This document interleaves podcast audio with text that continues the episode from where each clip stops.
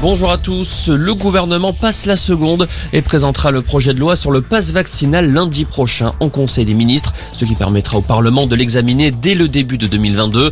L'adoption du texte pourrait intervenir dès la première quinzaine de janvier, selon Gabriel Attal, le porte-parole du gouvernement qui indique qu'à Paris, plus d'une contamination sur trois est déjà liée au variant Omicron.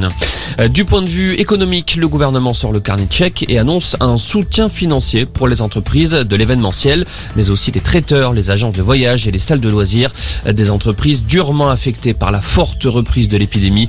Ce dispositif permettra de compenser 90% de la perte d'exploitation et 70% pour les entreprises de plus de 50 salariés. Éric Zemmour pourra-t-il se présenter à la présidentielle? Le candidat craint de ne pas avoir les 500 parrainages nécessaires. Dans une vidéo publiée sur les réseaux sociaux, Éric Zemmour dénonce un système fait pour protéger les grands partis. Il appelle les maires à donner la parole à des millions de Français. La demande de remise en liberté de Claude Guéant sera examinée le 19 janvier. L'ancien ministre de l'Intérieur est actuellement emprisonné à la santé. Il est incarcéré pour ne pas avoir versé dans les temps de l'argent lié à une condamnation.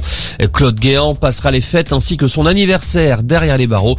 Il le vit très très mal selon son avocat. La garde à vue de Jean Alési se poursuit à Avignon. L'ancien pilote de Formule 1 a reconnu avoir tiré avec un mortier d'artifice sur la devanture d'un cabinet d'architecte, un cabinet tenu par son beau-frère. Il expliquait aux enquêteurs qu'il s'agissait d'une simple farce.